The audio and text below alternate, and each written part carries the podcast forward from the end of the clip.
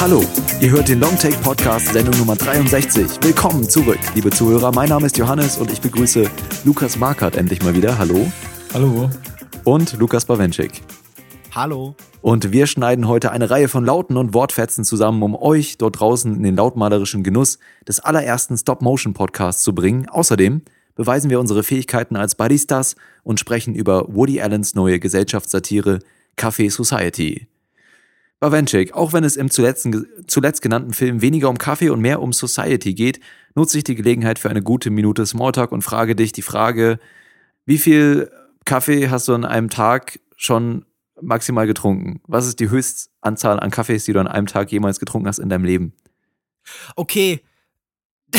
das ist eine unfassbar ekelhafte Geschichte. Ähm, ich habe ja mal eine ganze Weile in einer Großküche gearbeitet. Mhm. Und ähm, wir haben dort immer an Weihnachten, so um Weihnachten rum, für die Gäste so Geschenktüten bekommen.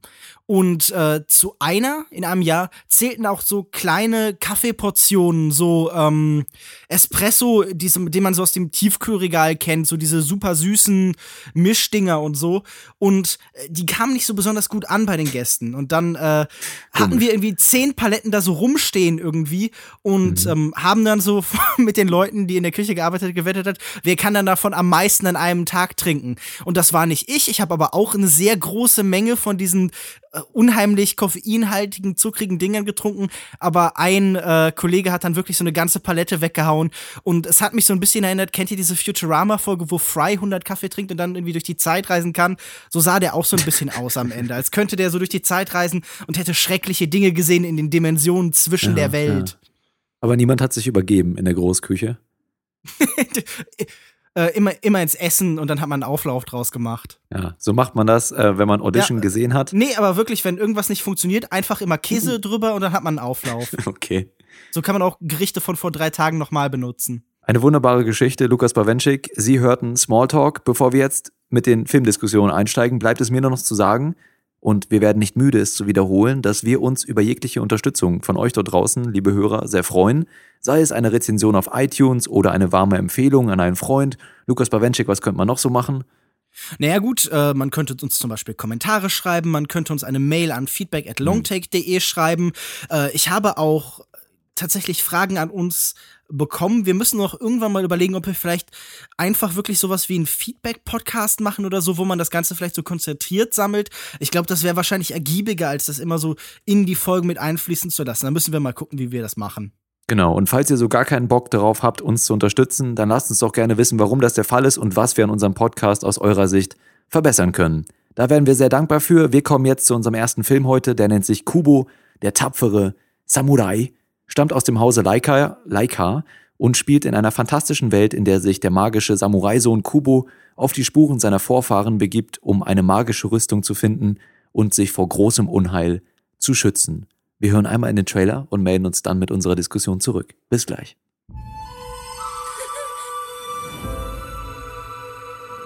Mein Name ist Kubo. Meistens kümmere ich mich um meine Mutter. Wie war Vater so?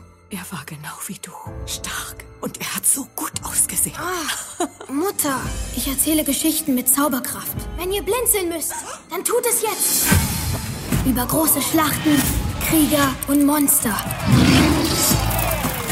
Aber ich hatte keine Ahnung, dass meine Geschichten tatsächlich wahr sind. Wir suchen dich schon so lange.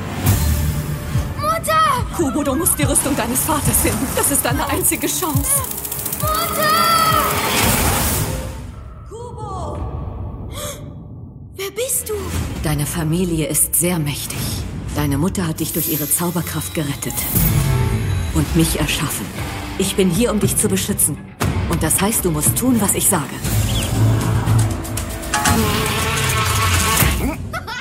Leg dich nicht mit dem Affen an.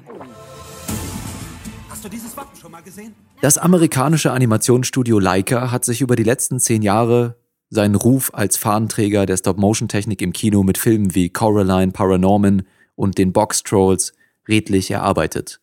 Die Filmtechnik erzeugt die Illusion von Bewegung, indem einzelne Bilder von unbewegten Motiven aneinandergereiht werden. Während die Animationskunst des Studios in den genannten Beiträgen heraussticht, wird im Studio hier und da vorgeworfen, in Struktur und Drehbuch ähnlich unbewegte Elemente aneinanderzureihen, ohne jedoch eine besondere Dynamik zu erzeugen. Zudem spielte jeder neue Film des Studios weniger Erlöse an den Kinokassen ein als der vorherige Beitrag. Mit Kubo, der tapfere Samurai, passt das Studio jetzt zumindest in der Animationskunst ihren Stil an den Massengeschmack an und verbindet Stop Motion mit mehr Computeranimation. Meine Frage an dich, Lukas Bawenschik, Lukas Markert konnte den Film leider nicht sehen. Ist das für Leica der richtige Schritt und welche waren für dich die bewegendsten und welche die unbewegendsten Elemente in Kubo?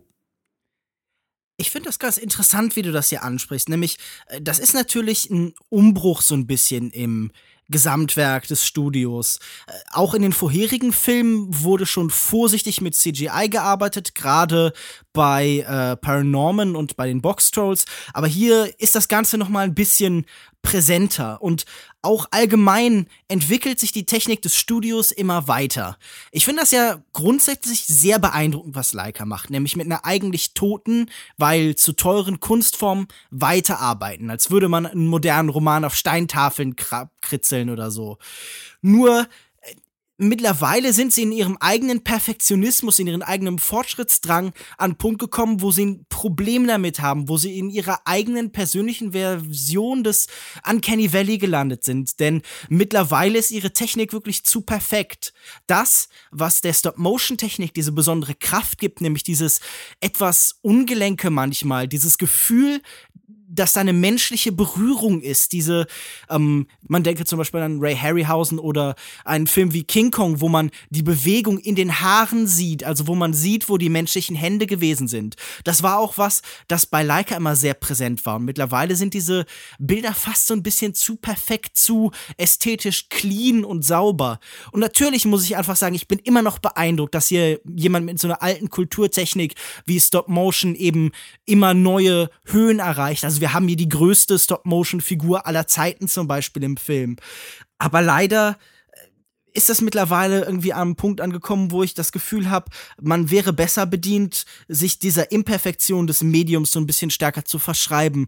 Und ja. das würde ich auch ein bisschen bei der Geschichte ebenso sagen, denn ich hatte das Gefühl, diese Geschichte war ein bisschen zu glatt, ein bisschen zu ordinär.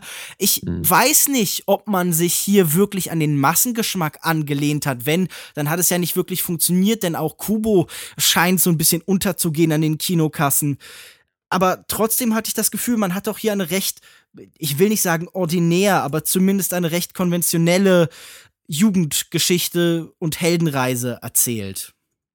Genau, so ging mir das auch. Ich muss auch sagen, dass ich in den ersten Momenten natürlich erstmal wieder beeindruckt war. Ich glaube auch die erste Sequenz mit der Mutter von Kubo auf dieser See, wie sie da äh, über die großen Wellen reitet auf ihrem kleinen Schiffchen mhm. mit ihrer, ich weiß gar nicht, wie das Instrument heißt, was sie da in der Hand hat. Ähm, eine Shamisen. Eine Shamisen. Genau, also so ein dreiseitiges Lauteninstrument halt, das vor allem in Japan mhm. populär ist. Genau, und das, und allein schon diese erste Anfangssequenz hat mich schon extrem in den Film reingezogen.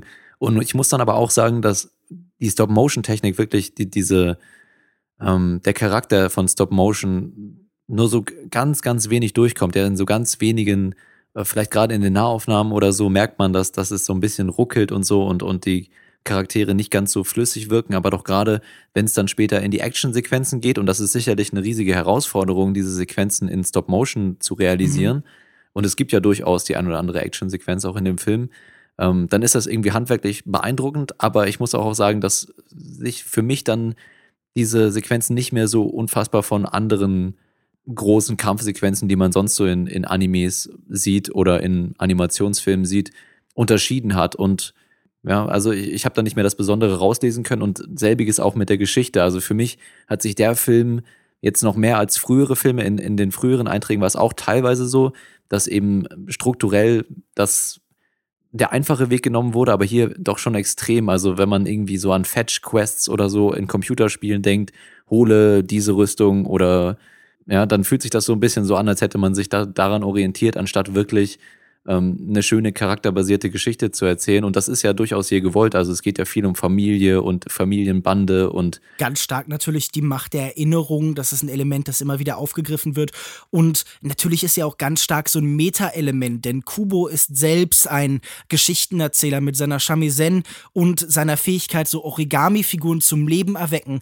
Ist er, ist er als Figur wie so eine Doppelung des Studios von, von Ghibli selbst. Er ist selbst ein Erzähler, ein Tüftler, ein Bastler.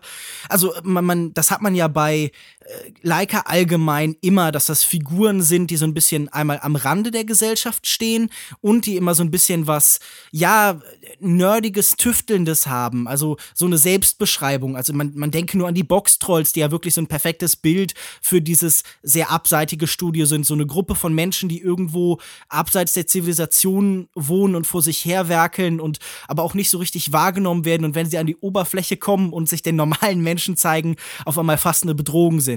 Und das ist auch natürlich was, was in diese Selbstdefinition von Kubo hier mit reinfließt. Genau, aber um das noch kurz abzuschließen, hätte ich jetzt gesagt, dass halt das Ganze dann in den späteren Zügen gerade mehr in eine zu konventionelle Geschichte reingepresst wurde und auch gerade was die Geschichte dieser Familie angeht, da teilweise Wendungen herbeigeführt wurden und dann sofort im nächsten Moment schon wieder aufgelöst wurden, die sich nicht wirklich verdient oder irgendwie irgendwie überraschend angefühlt haben oder vielleicht schon überraschend im ersten Moment, aber danach nicht mehr nachhaltig irgendeine Wirkung gehabt haben. Und das hat mich gestört, aber äh, gerade auch dieser Anfang, wo du es auch gerade nochmal erzählt hast, dass ähm, Kubo selbst ja dieser Geschichtenerzähler ist und auch diese einer der ersten Sequenzen, in der, in denen er halt beginnt, die Geschichte zu überliefern, die er von sein, seiner Mutter äh, abends immer erzählt bekommt und dann das so inszeniert mit den Origami-Figuren. Das war auch eine ganz tolle Sequenz am Anfang. Ja, ich mag den Einstieg ja wirklich sehr gern und ich bin ja auch tatsächlich mit recht hohen Erwartungen in diesen Film reingegangen. Ich muss sagen, ich liebe die Filme von Studio Leica sehr. Ich wurde bis jetzt kein einziges Mal enttäuscht und fand sie immer sehr faszinierend. Auch vor allen Dingen eben auf so einer emotionalen Ebene. Vielleicht mögen diese Geschichten simpel gewesen sein, aber sie hatten dann noch immer einen sehr reichen Subtext. Also ich, ich muss einfach sagen, vielleicht für Kinder so eine Geschichte wie Coraline zu erzählen, ähm, äh, ist, als, als würde man ganz bewusst hingehen und zu sagen, wie kann ich eine ganze Generation von Menschen optimal äh, traumatisieren. Und äh, wenn man ganz ehrlich ist, dann ist so eine Geschichte wie die Box Trolls vielleicht sowas wie Snowpiercer, aber in der äh, horizontal, in der vertikalen, da ist auf einmal der Klassenkampf und die äh, Unterschicht begehrt auf und wirft dann ihre Boxen ab. Und hier ist da wirklich, wie du schon beschrieben hast, so eine große Simplistik. Der, Videospielvergleich ist ja oft in Kritiken gefallen. Legend of Zelda im Spezifischen, diese Jagd nach Ausrüstungsgegenständen, diese Aneinanderreihung von so großen Bosskämpfen tatsächlich. Also wir haben ja hier so mehrere Endgegnerkämpfe und vielleicht fehlt da so ein bisschen die Zwischenwelt, aber auch gerade dieser Einstieg ähm, hat doch dann immer noch was sehr Interessantes. Also ich finde sehr faszinierend äh, seine Mutter, scheint ja fast, äh, also sie ist krank, sie ist bettlägerig, sie wird von ihm gepflegt und sie scheint fast sowas wie Alzheimer zu haben. Sie scheint der Welt zu entgleiten, die Welt scheint ihr zu entgleiten und die Erinnerung geht verloren. Wie schon gesagt, Erinnerung ist hier das große Thema. Wir werden später noch eine andere Figur äh, treffen in Form eines äh, Käfer-Samurais, der auch seine Erinnerung verloren hat und auf der Suche nach ihr ist, der auch dadurch die Identität verloren hat. Später werden wir sehen, dass ähm, der Verlust der Identität auch irgendwie die Grundlage für etwas Neues sein kann. Ähm, und ich finde interessant, wie dieser Film diese ganzen Elemente aufbaut und ich fand das an anfangs auch eben faszinierend, aber wie du es schon beschreibst, scheint der Film die nach und nach zu verlieren und äh, dann tritt eben nur noch Spektakel und Schlacht an diese Stelle und in diesen Schlachten sind interessante Figuren und das ist technisch beeindruckend und so. Und natürlich haben diese Gefechte auch immer eine gewissen Bezug zu der Handlung, zu der die erzählt wird. Also wir sind später irgendwann in einem Garten der Augen, wo so gewaltige äh, Augen eben unter Wasser die Figuren und Menschen hypnotisieren und ihnen so eine, das Bestmögliche ihrer Existenzen vor Augen führen und versprechen, aber es sind quasi so Sirenengesänge, die Figuren mhm. und die Menschen, die in diese Fänge geraten, werden halt äh, ein schreckliches, nasses Grab finden. Und all diese Kämpfe sind eigentlich interessant, aber in der Praxis Ja. muss ich dann sagen, ich habe mir sie angeguckt und war relativ gelangweilt. Gerade diese eigentlich beeindruckende Sequenz, diese, der, der, der Kampf gegen dieses große Skelett, war dann für mich relativ trivial. Und wenn man jetzt die Verbindungsstücke dazwischen dann eben aber nett gestaltet hätte und so ein bisschen die Beziehung dieser Figuren. Wir treffen dann später eben den strikten Affen Monkey, der im Original von äh, Charlize Theron gesprochen wird. So eine Holzfigur, die die Mutter für Kubo geschnitzt hatte, die dann lebendig wird. Wieder haben wir hier dieses animistische, dieses Thema des äh, Stop-Motions beziehungsweise des Kinos im Allgemeinen halt, das aufgefasst und aufgegriffen wird. Und ähm, ja, wir, wir sehen dann auch immer wieder so Dialogsequenzen. Später sprechen äh, dieser Samurai-Krieger, den wir treffen, der sich als Schüler von seinem Vater, von Kubos Vater, den er vor einer Weile verloren hat, ausgibt. Und ähm, die beiden Figuren, die so seine Ersatzeltern werden, führen dann auch wirklich Gespräche, als wären sie seine Eltern. Und das alles, muss ich auch sagen, hat mich einfach komplett kalt gelassen. Ich habe das Ja. Gefühl, diese Sachen hätten mich bewegen sollen. Da war vieles, was in irgendeiner Form ähm, anrührend war. Aber ich habe mich die meiste Zeit in diesem Film sehr, sehr gelangweilt. Und es war wirklich eine fast schockierende Erfahrung, weil ich dachte, ich mag die Filme dieses Studios und all das, das hier ist so fantastisch angelegt und so hübsch und so nett, aber ähm, und ich muss einfach letztendlich sagen, ich glaube, was mich daran gehindert hat, hier irgendwie stärker involviert zu sein, war, dass diese Geschichte sich permanent im Weg steht. Sie relativiert immer wieder Entwicklungen und Prozesse, indem sie irgendwie so seltsame Plot-Twists, die keine sind, die man meilenweit natürlich voraussieht. Es ja, das ist aber natürlich, da- das, das wird erzwungen dadurch, dass eben nicht ähm, diese Charakterbande nicht aufgebaut wird auf natürliche Art und Weise, wie du gerade schon gesagt hast. Ja, diese, dieses Trio, was dann am Ende unterwegs ist, also der Affe, der Käfer und Kubo plus das kleine Origami-Männchen, ähm, das sind wirklich nie so eine wirklich tiefe Beziehung oder Dynamik, weil viel auch durch Witz, ja, viel ja, äh, ganz schlimmes viel Comic Relief. so. Ja. Genau, und auch nicht besonders unterhaltsam. Es sind keine guten Witze oder so. Es ist äh, wirklich eher so für Kinderhumor und selbst, es waren ja auch bei mir viele Kinder im Publikum, die haben sich auch nicht sonderlich amüsiert dabei. Ähm, und das Problem ist dann eben, dass diese Bindung, wie du schon gesagt hast, nicht aufgebaut wird und dann quasi es erzwungen wird, das zu tun, indem dann irgendwelche Wendungen herbeigeführt werden, ähm, die dann Bedeutung suggerieren sollen und äh, sich ja auch oft auf den durchaus starken Einstieg beziehen. Ja, also diese ersten 15 Minuten, die Beziehung zwischen Kubo und seiner Mutter, die sind schon stark, ja, und diese Mutterfigur, die ist sehr interessant. Ähm, und wird dann natürlich im, im restlichen Film wird die Referenz dazu gezogen, aber der Film baut nie mehr dieses emotionale Gewicht auf, weil die Mutter eben in dieser Form nicht mehr an seiner Seite ist. Und diese Figuren, ähm, den Figuren nicht wirklich Zeit gegeben wird oder sich Mühe gegeben wird, die Bindung zwischen ihnen zu schaffen, anstatt äh, und stattdessen eben einfach irgendwelche Wendungen eingeführt werden, die dann ähm, Gewicht suggerieren sollen, aber nicht wirklich welches haben, Eigengewicht. Und äh, ja, ich finde allgemein ja den Rhythmus dieser Geschichte sehr, sehr merkwürdig. Also man könnte jetzt sagen, Heldenreisen haben ja oft was Episodisches. Wir haben so eine Aneinanderreihung von Prüfungen für unsere Figur und mit jeder Prüfung wird was Neues gelernt und dazwischen liegt halt eine undefinierte Reise, die aber nicht in jedem einzelnen Punkt nachempfunden werden muss. Aber dieser Film schien mir gleichzeitig gehetzt aber dann doch an manchen Stellen sehr schwelgerisch und unbewegt und statisch. Also es gibt dann zum Beispiel Szenen, nachdem Kubo von seiner Mutter getrennt wird, nachdem zum ersten Mal die bösartigen Schwestern seiner Mutter, äh, ein, ein äh, wirklich großartiger Bösewicht eigentlich, nachdem das erste Mal diese Trennung vorgenommen wird, gibt es eine längere Sequenz, wo er das erste Mal eben Monkey begegnet, dieser Effin, die ihn eben auf der Reise begleitet, die sich ihn ein bisschen vorstellt, die ihm das erste Mal kocht. Äh, sie sind in so einem äh, toten Wal und diese Szenen gehen sehr, sehr lange, ohne dass wirklich etwas passiert. Also da wird eine ähm, Beziehung soll aufgebaut werden, aber da ist sehr wenig und das ist sehr dünn und das liegt nicht irgendwie an den Sprechleistungen, das liegt nicht an den Figuren, sondern ich würde sagen, das liegt in ganz erheblichen Drehbuch, Teilen ja. auch einfach am Drehbuch, dass hier immer wieder seine Schwächen zeigt. Und es gibt dann so Zwischenpassagen, wo wir auch immer die Kräfte vorgestellt bekommen, die Kubo eben hat. Also er animiert dann zum Beispiel so einen Vogelschwarm zu einem echten Vogel hinzu, lässt sich zu denen sogar zu Flügeln erwachsen. Und ich fand das in dem Moment interessant, dass hier ähm, die Realität imitiert wird und der Realität eine Überzahl des Fiktionalen entgegengestellt wird, weil ich das Bild interessant fand, weil ich dachte, ja, natürlich gibt es einfach durch die reine Menge von Fiktion und die reine Wiederholung und Doppelung von Fiktion mhm. mehr Fiktion, als es Wirklichkeit gibt. Die Fiktion ist immer in der Überzahl. Und das, das schien mir als Einzelbild, das dann wahrscheinlich unwillentlich oder zumindest unwissentlich von den äh, Regisseuren entworfen worden ist, interessant. Aber ansonsten wirken diese Sequenzen so leer und gerade ja. diese Momente mit, mit dem Käfermenschen, äh, mit dem Käfersamurai, fand ich ja. wirklich sehr, sehr unangenehm, weil sie äh, ja, sie waren sehr leer und sie waren auch schlicht und ergreifend wirklich überhaupt nicht lustig. Also der Humor, der bei ähm, Laika sonst so sehr beiläufig stattfindet, der selten mhm. so dieses Forcierte hat, sondern immer so eine unterschwellige, latente Eleganz eben mit sich bringt, war dann hier auf einmal einfach sehr plump und wurde wirklich und wie, der fällt wie so ein Felsklotz auf einen drauf.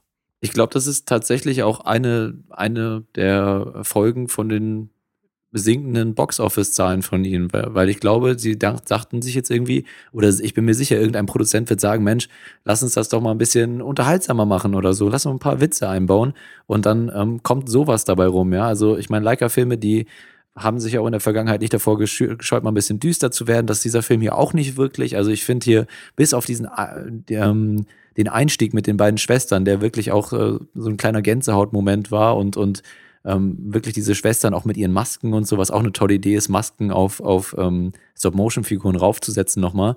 Ähm, wie die eingeführt wurden, das war sehr beeindruckend und dann aber letztendlich fehlt diesem Film komplett ähm, der, der Wille dazu, auch mal düster zu sein und dann auf der anderen Seite funktioniert der Humor nicht, mit dem man dann die Unterhaltung erzeugen will und äh, man sitzt hier dann irgendwo so zwischen den Stühlen, zwischen ähm, Massengeschmack und Studio Leica und das passt dann eben nicht.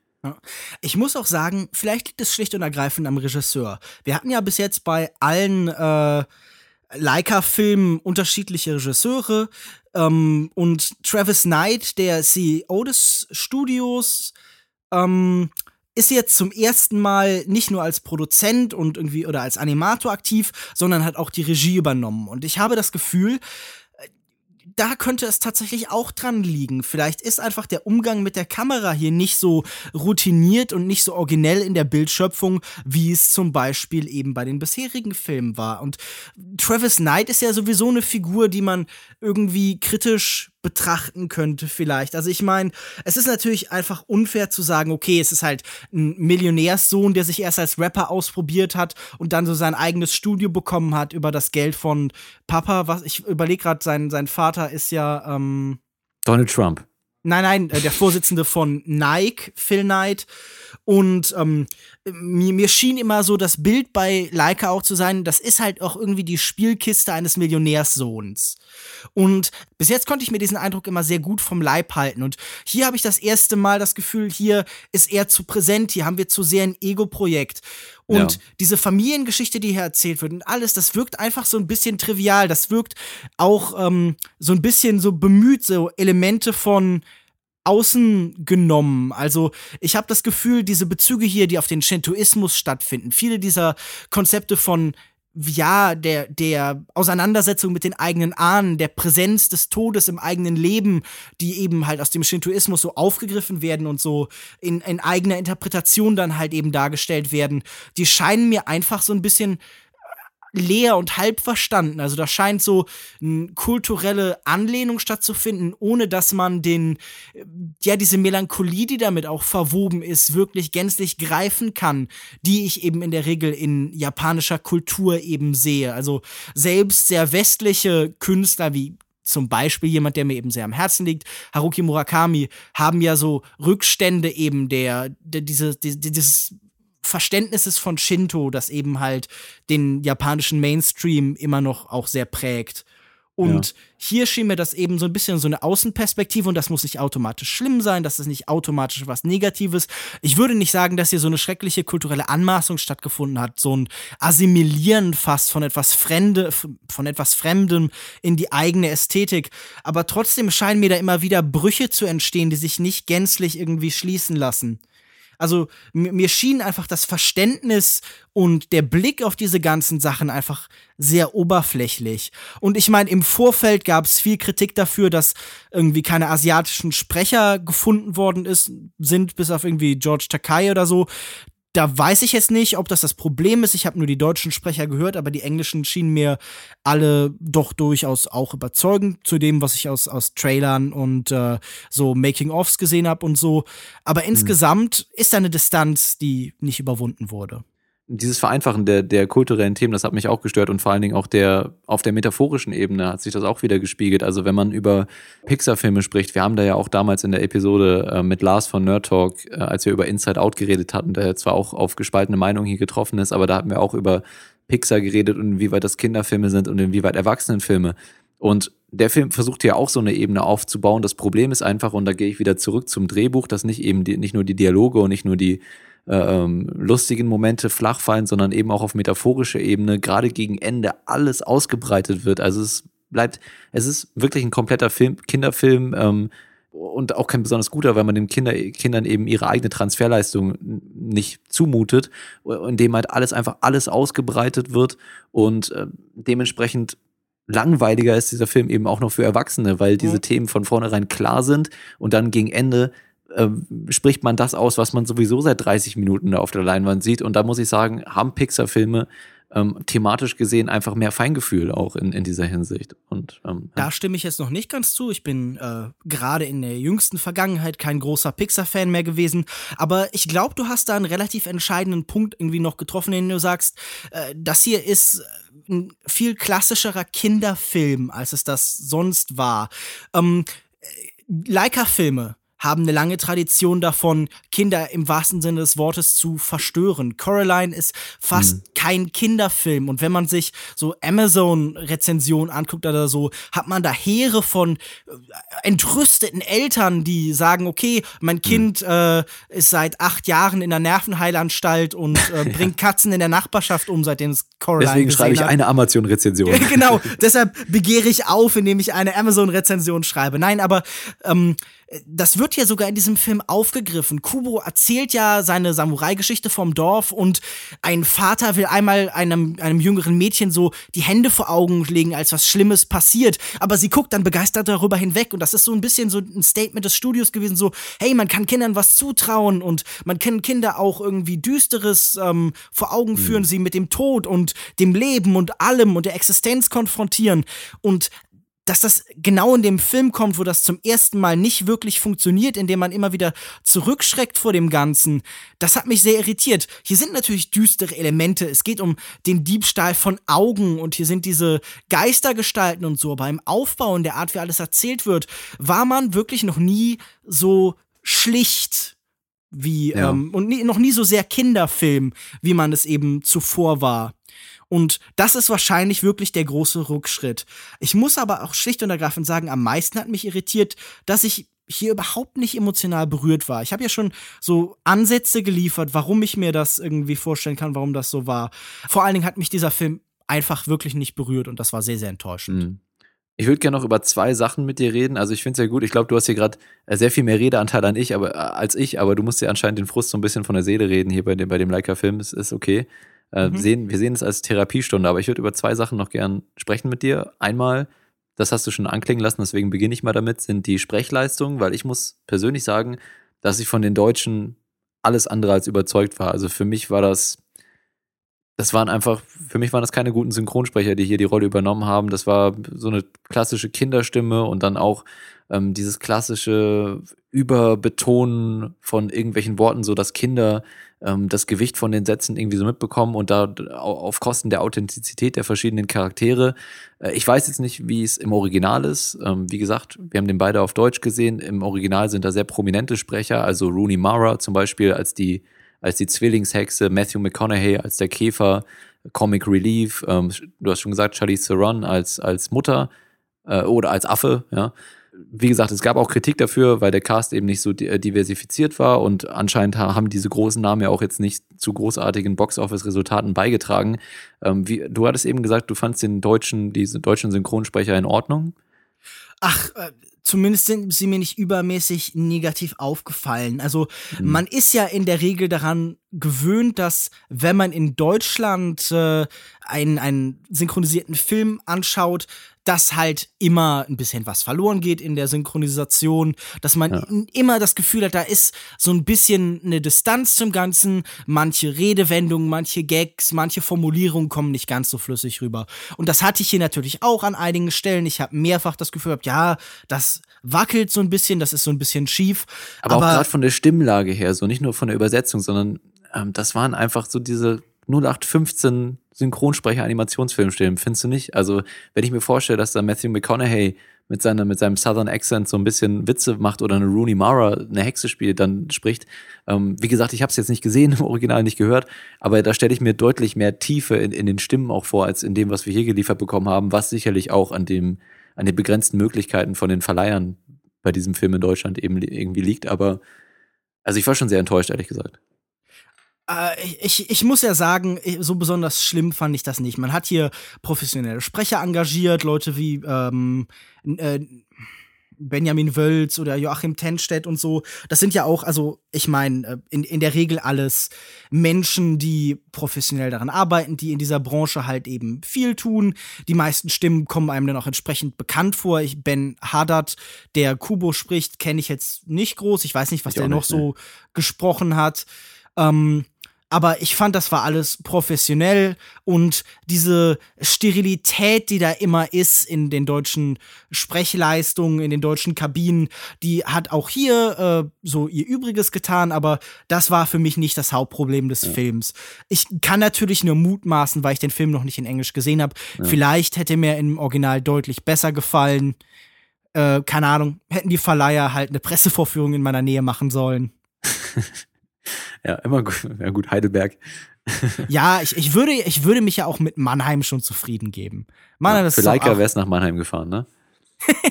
ich fahre für ja. alles nach Mannheim. Ich bin äh, tatsächlich Käuflich. auch, weil Kubo hier in der Gegend so wenig gelaufen ist, selbst für die deutsche Version ja. bis nach äh, Speyer gefahren. Also. Ja. Der, der, zweite Aspekt, den ich ansprechen wollte, ist tatsächlich auch einer auf auditiver Ebene und zwar der Soundtrack äh, oder der Score. Ähm, besser gesagt, weil ähm, ja, Soundtrack gibt's in dem Film nicht wirklich, es ist alles Score. Und ich muss sagen, ich war wirklich ein bisschen enttäuscht, weil für mich das beste Stück irgendwie beim, im Abspann kam, das Cover von, mhm. von den Beatles. Ja, von Regina Spector von While uh, My Guitar Gently Weeps. Genau, ja. Ähm, schönes Cover, passt gut in den Abspann, passt gut zu, zu diesem ganzen ähm, Thema der Gitarre oder Shamisami. Shamisan. Shamisam im Film. Shamisan. Ähm, Shamisan, sorry. Asienwissenschaftler over hier. Ja, ähm. und du musst dir das dann von mir, dreckigen Politikwissenschaftler, erklären lassen. Genau, ja.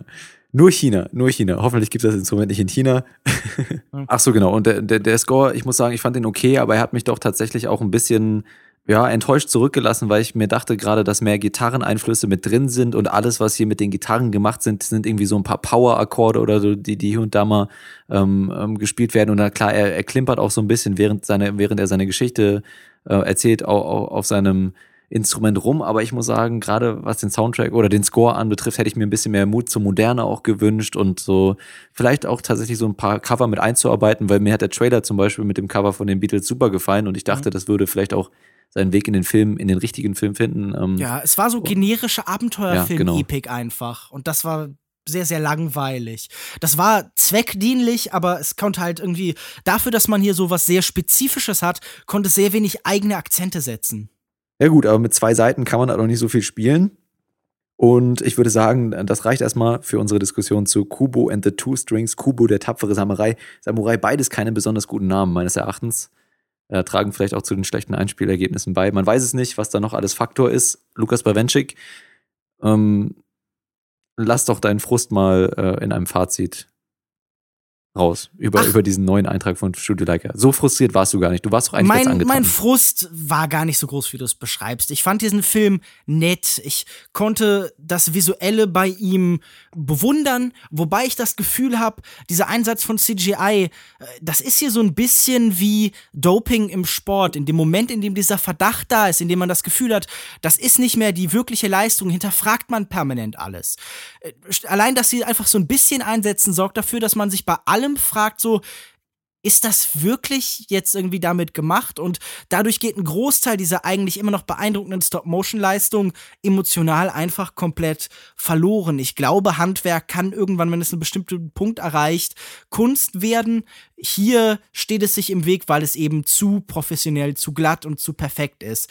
Und das ist auch bei der Handlung so, die nett aufgebaut ist und so, aber letztendlich zu glatt und zu, ja, es, es, es fehlen einfach die Ecken und Kanten und die besonderen Punkte, die mich emotional rühren. Dieser Film ist an mir vorbeigelaufen und ich habe mich unterhalten gefühlt, aber eben ja, nicht mehr als das. Und ich würde sagen, das schlägt sich letztendlich in diesem äh, ärgerlichen Sternesystem, das wir haben, in sowas wie drei von fünf nieder.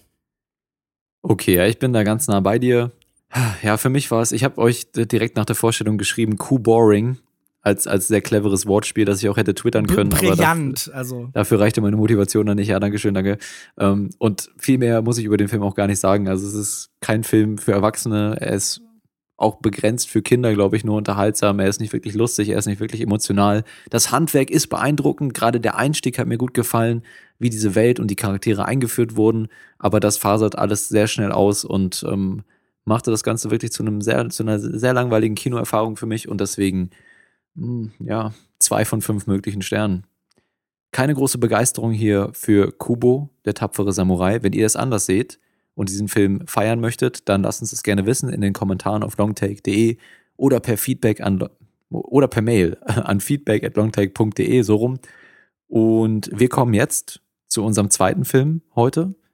Der nennt sich Café Society. Es ist der alljährliche Beitrag von Woody Allen und er karikiert die amerikanische Gesellschaft der 30er Jahre in Los Angeles und New York. Nach dem Trailer melden wir uns mit unserer Diskussion mit Lukas Markert zurück. Bis gleich. Ich erwarte einen Anruf von Ginger Rogers. Sie ist mit ihrer Agentur unzufrieden. Also, wer weiß? Phil, ich bin's, Rose. Rose? Deine Schwester. Mein Sohn kommt nach Hollywood. Der Mann ist mit Fred Astaire und Gary Cooper. Da bin ich aber platt. Hallo? Komm rein. Platz. Gott, Ben, es geht nur ums Ego. Die ganze Stadt ernährt sich von Egos. Ja, ich bin Bobby.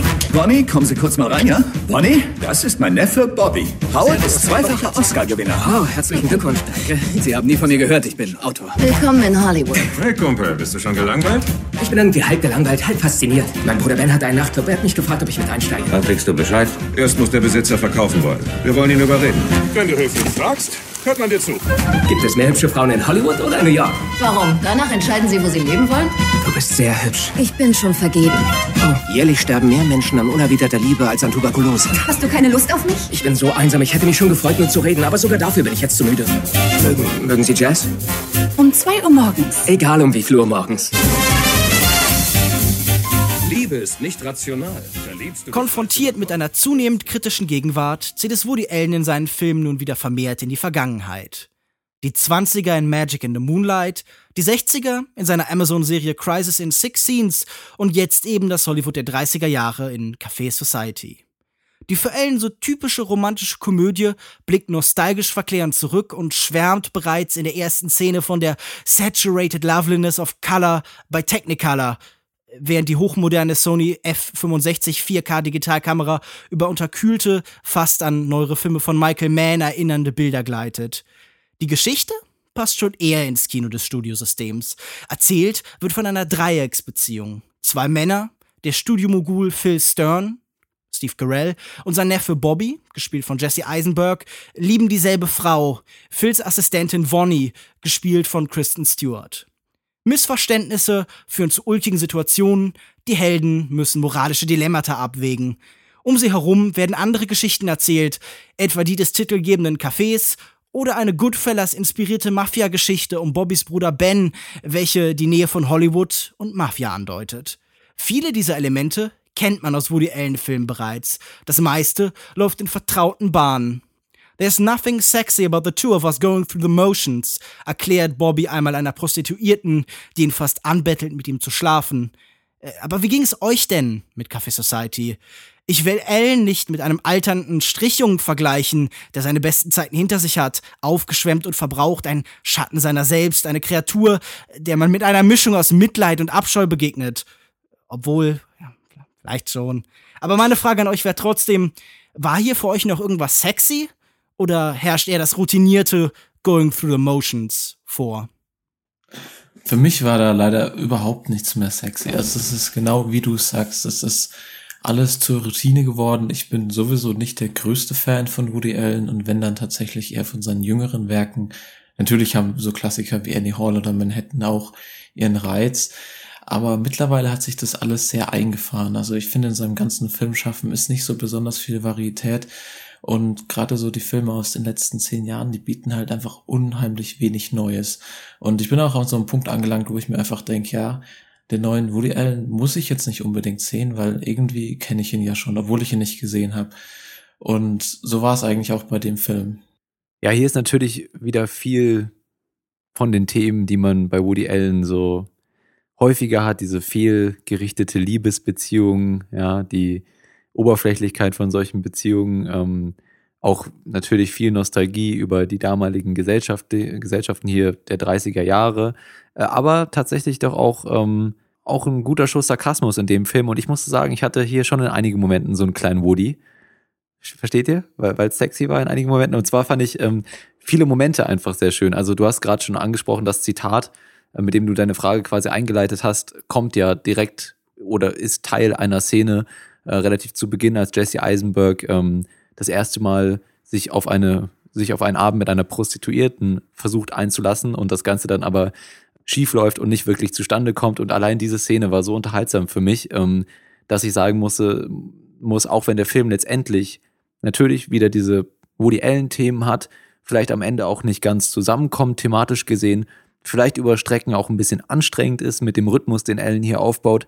Da gibt's doch immer wieder so Dialoge und Szenen und Auseinandersetzungen, die mit so viel Wortwitz und, und Liebe irgendwie äh, geschrieben und inszeniert werden und auch äh, gespielt werden von den verschiedenen Schauspielern, ähm, dass es für mich sich schon gelohnt hat. Also für mich ist es kein großartiger Alan, aber es ist schon ein solider Beitrag. Ach, ich weiß nicht. Also gerade die Inszenierung dieser Screwball-Momente, die dann immer wieder vorkommen, äh, sind sehr ungelenk und laufen stellenweise fast so ein bisschen, als wären sie unter Wasser. Da ist keine Geschwindigkeit, da ist kein Rhythmus, da ist kein Gefühl für die Stimmung dieser Dialoge. Allein diese Szene eben, die also hat doch unfassbar Rhythmus. Der Rhythmus in dem Dialog war doch genial geschrieben in dem Moment. Also und dann, ich, ich Jesse Eisenberg ist da auch mal genau der Richtige, um das rüber zu, äh, zu übermitteln. Jesse Eisenberg spielt hier natürlich Woody Allen. Also er genau. Diese Woody Allen Rolle, aber so ein bisschen ungelenk am Körper. Äh, seine Klamotten, die er in diesem Film hat, sind die ganze Zeit zu groß und damit bekommt er natürlich dieses Schlachsige, das Woody Allen immer hat. Aber er mhm. trägt auch eben diese Woody Allen Stellvertreterrolle so ein bisschen zu groß um sich herum und stottert dann halt so ein bisschen an den Stellen und es wirkt immer wie ein schlechtes Imitat und Woody Allen ist natürlich mittlerweile auch selbst sehr gut darin, sich selbst zu imitieren. Also in Crisis in Six Scenes spielt er wirklich wirklich wie jemand, der den dritten Platz bei einem Woody Allen Ähnlichkeitswettbewerb belegen würde. Und genauso geht das mir hier eben mit Jesse Eisenberg, der wieder mal beweist, dass er halt keine besonders große Reichweite hat. Er kann halt stimmt, entweder ja. ähm, Mark Zuckerberg spielen in uh, The Social Network oder er kann schrecklich auf die Nerven gehen.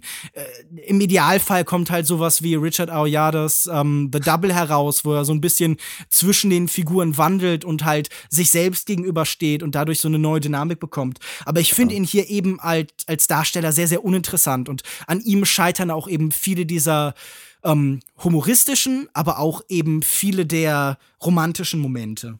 Okay, also zugegeben, ich, ich bin ja auch bekanntermaßen, wer, wer den Podcast hier länger hört, weiß, dass ich kein großer Jesse Eisenberg-Fan äh, bin. Und hier auch der Fall für mich, ah, ja, kon er konnte mich nicht begeistern und er war wirklich auch, er ist mir auf den Sack gegangen irgendwann, äh, weil es auch wieder der typische Eisenberg ist. In seinen, passt natürlich zu Woody Allen irgendwie, aber das hat man jetzt auch schon so häufig gesehen, ihn in dieser Rolle und das ist einfach nervig irgendwann. Aber trotz dessen glaube ich, dass er in manchen Momenten mit seiner Art zu reden richtig gut zu dem Dialog von Woody Allen, zu den Dialogen von Woody Allen passt, eben in solchen Sequenzen wie, wie der gerade angesprochenen oder dann auch später in Auseinandersetzungen mit Kristen Stewart oder ähm, Steve Carell, den ich hier übrigens auch nicht so sonderlich überzeugend fand.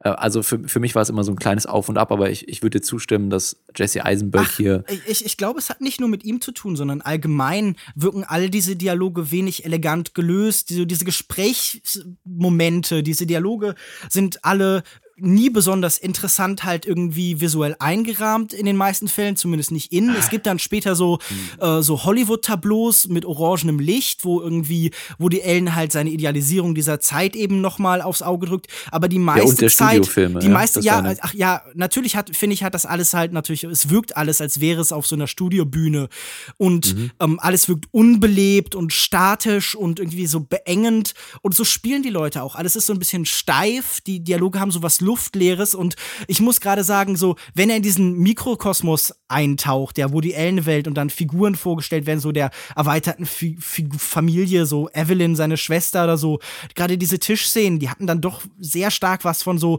deutscher Fernsehfilm oder sowas. Also diese, diese Dynamik und diese Eleganz und dieser Esprit, den Woody Allen sonst halt eben auch in so simple Bilder und simple Situationen bringt, der ging mir hier komplett ab. Ja, ich finde halt auch, es ist sehr viel dieses Schwelgen in Nostalgie der 30er Jahre Hollywood. Das, diese Nostalgie-Momente haben sowieso in letzter Zeit viel zu Überhand genommen im Kino. Aber Joko hat es am Anfang ähm, mit Satire bezeichnet. Ich finde es gar nicht so. Es ist mehr so ein ja, wie so ein äh, versöhnlicher Blick nach Hollywood. Wir hatten Anfang des Jahres Hail Caesar von den Coens, von dem ich auch nicht so begeistert war, aber die haben das dann doch irgendwie besser gelöst. Und, und äh, wie Lukas gerade gesagt hat, Jesse Eisenberg ist die typische Woody Allen Figur, quasi so die jüngere Version von sich selbst. Und wir schauen ihm dann halt zu, wie er durch Hollywood schlendert und sich so durchschlägt. Das ist alles irgendwie locker erzählt. Und zwischendurch hat man auch manchmal diese Leichtigkeit, die man von Woody Allen eben so kennt und deswegen würde ich sagen, die erste Hälfte schaut sich sogar ganz gut weg und ein paar gewisse Dialoge, aber immer auch auf Handbremse. Diese Dreiecksliebesgeschichte, paar ganz amüsante Momente. Aber es ist halt einfach sehr seicht und es ist total schnell wieder vergessen. Also ich finde, im ganzen Film fehlt einfach der Drive, die Energie in dieser Geschichte. Es ist so eine simple Geschichte äh, man nimmt sich sehr wenig Zeit für die Person. Also ich glaube, der Film dauert irgendwie etwas über 90 Minuten und er ist vollgepackt mit Nebenhandlungen und Nebenfiguren, die sind alle eindimensional. Man will alles da reinstopfen. Dieser Kommentar aus dem Auf, äh, nimmt immer Entwicklungen vorweg und tut sie extra ausführlich nochmal aufbereiten. Das ist alles unnötig. Tatsächlich ersetzt dieser Voice-Over-Kommentar, er ist ganz schrecklich gelöst und von Woody Allen selbst gesprochen, ja auch ganze mhm. Entwicklungen. Also dann sagt eben Woody Allen sowas wie, ja und dann verliebten sie sich über die Zeit doch. Und das finde ich wirklich ganz, ganz unangenehm, dass wirklich so Liebesbeziehungen oder so ähm, so als Automatismus dargestellt werden, so Aber wie so eine Trainingsmassage und so ein Kampf und so. Und es zeigt halt, ja, Woody Allen äh, hat halt diese Figuren, die er selbst sind und er sagt schlicht und ergreifend, ja, ich bin halt so ein geiler Typ, in mich verliebt man sich über die Zeit halt automatisch.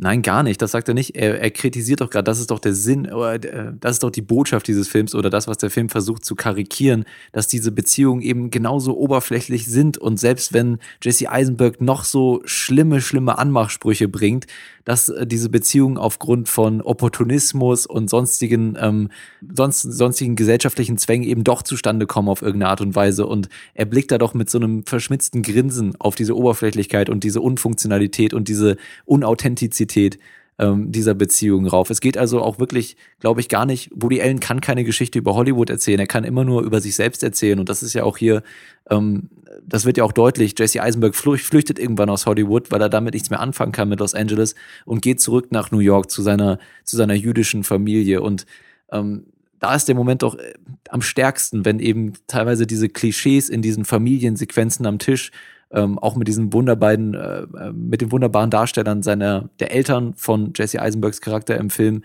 wie die sich gegenseitig immer so bezanken und über was die reden, ja, und welche Wortwahl die benutzen, dann ist der Film doch am stärksten, wenn Woody Allen eben so aus seiner Erfahrung, seine, seine Erfahrung als, als jüdischer Mensch in, in, dieser, in dieser Gesellschaft der 30er Jahre irgendwie referenziert und, und ähm, karikiert. Also ich, ich verstehe nicht, wie du, wie, also ich verstehe schon, wie ihr sagen könnt, dass Nebencharaktere nicht entwickelt werden. Das sehe ich auch so. Ich glaube, hier, hier stehen schon im Vordergrund die drei Hauptcharaktere, gespielt von Kristen Stewart, Jesse Eisenberg und Steve Carell. Ähm, und die anderen Figuren verlieren sich so ein bisschen und teilweise wird da auch zu viel Zeit verbracht bei diesem, bei, de, bei dem Paar, äh, seiner, bei der Schwester von Jesse Eisenbergs Charakter, die dann irgendwie ähm, ihren Bruder da anheuert, mal den Nachbarn irgendwie zum Schweigen zu bringen, weil ihr Bruder mit der Mafia unterwegs ist und, äh, und alles mit Gewalt löst und so. Selbst da findet der Film witzige Momente, aber ich würde zustimmen, dass der Film dann inhaltlich da einfach nicht zusammenkommt. Aber also ich verstehe nicht, wie ihr das nicht unterhalt, unterhaltsam finden könntet, diese Sequenzen. Also ich muss sagen, so die stärksten Momente finde ich, wenn das in Ansätzen clevere Drehbuch sich so ein bisschen entfalten kann. Ähm, es gibt immer wieder diese Momente, in der Figuren unterschiedlich viel Informationen haben und dann unwissentlich das äh, eine Information an ihren Gegenüber weitergeben und Ja. nach und nach sich so Geheimnisse untereinander offenbaren. Und da bin ich so, das ist vom Aufbau vielleicht ein bisschen mechanisch, ein bisschen zahnradhaft, aber das ist trotzdem irgendwie nett gemacht. Und auch, wenn man sich anguckt, wie dann diese Dualismen da angelegt sind zwischen den, den beiden Männern und den beiden Orten, an denen man leben könnte und wahrscheinlich auch zwischen diesen beiden Lebensstilen, die dann jeweils propagiert werden und am Ende die Leute erkennen müssen, okay, wir sind dann doch in Rollen reingeschlittert, die wir nicht wollen, aber trotzdem möchte dieser Film ja auch eine Liebesgeschichte sein. Er möchte ganz oft, dass wir uns authentisch und ehrlich in diese beiden Menschen und in ihre Beziehungen verlieben. Also da werden dann so authentische und Stück. starke 100 Prozent. Also wenn du dir Nee. anguckst, diesen Moment, in dem äh, dann Kristen Stewart, also äh, Vonnie mit äh, Bobby da in diesem mexikanischen Café sitzen oder in diesem, in diesem Restaurant und dann gucken sie sich verliebt an und ihre Gesichter sind so wie im Classical Hollywood so golden Das angeleuchtet. ist doch die Satire da dran. Und dann Da bringt Jesse Eisenberg den schlimmsten Satire, das- Spruch. Natürlich. Das ist, also, nein, hier soll kein Stück Romantik irgendwie evoziert werden, äh, Romantik evoziert werden. Was Ich- ist denn deiner Meinung nach dieser schlimme Anmachspruch? Sag das noch mal bitte. Jesse Eisenberg bringt schlimme Sprüche am laufenden Band. Äh, das habe ich nur für dich so total aufdringlich und so. Er bringt im Prinzip den perfekt, das perfekte Beispiel, wie man nicht flirtet, wenn man auf ein Tinder-Date geht, um Tinder Ja, aber auch in das ist jedem doch- unserer Podcasts zu referenzieren. Das ist doch Ähm. dieses Ungelenke, das halt, wo die Ellenfiguren immer haben. Also die sind immer so ein bisschen linkisch und immer so ein bisschen ungeschickt und eigentlich, die sind intelligent, aber sie können das nicht unbedingt immer gut ausdrücken und die Frauen verlieben sich trotzdem in sie, vielleicht aus so einem Schutzbedürfnis oder so einem Mutterinstinkt, vielleicht aber auch einfach, weil Woody Allen sich halt für den geilsten Typen aller Zeiten hält. Und das finde also ich verstehe nicht, wie du hier einen ironischen Bruch sehen kannst, wenn das das ist, was Woody Allen seine ganze Karriere über gemacht hat. Also wir haben hier zum Beispiel halt diese Szene, wo diese Prostituierte dann am Ende unbedingt mit ihm schlafen will. Und wir hatten so eine ähnliche Szene schon in Mighty Aphrodite oder wir haben in, in, in ähm, Schatten und Nebel dieser ähm, 20er Jahre ähm, Deutschland-Parodie oder was auch ich, äh, Hommage, die er da gedreht hat. Auch diese Szene, wo er, ähm, wo, ne, wo, wo sich am Ende rausstellt, okay, eigentlich kann jede Frau durch den Charme eines Mannes in eine Prostituierte verwandelt werden und so. Alles Schlampen außer Mutti ist ja was, wo die Ellen in solchen Szenen dann irgendwie mehr oder weniger seine krude Weltsicht halt irgendwie offenbart.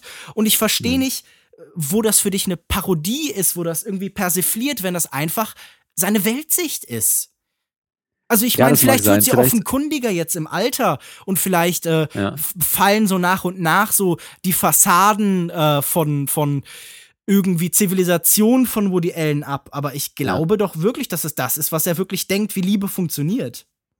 Ja, also ich sehe das hier eigentlich quasi wie, wie auch in den anderen Woody Allen Filmen. Er macht's ja hier nicht viel anders und ich sehe da nicht die Satire. Also dieses Hölzerne liegt ja in dieser typischen Woody Allen Figur und äh, die 30, 30er Jahre sind natürlich auch kein Tinder. Also ich sehe da nicht viel Satire.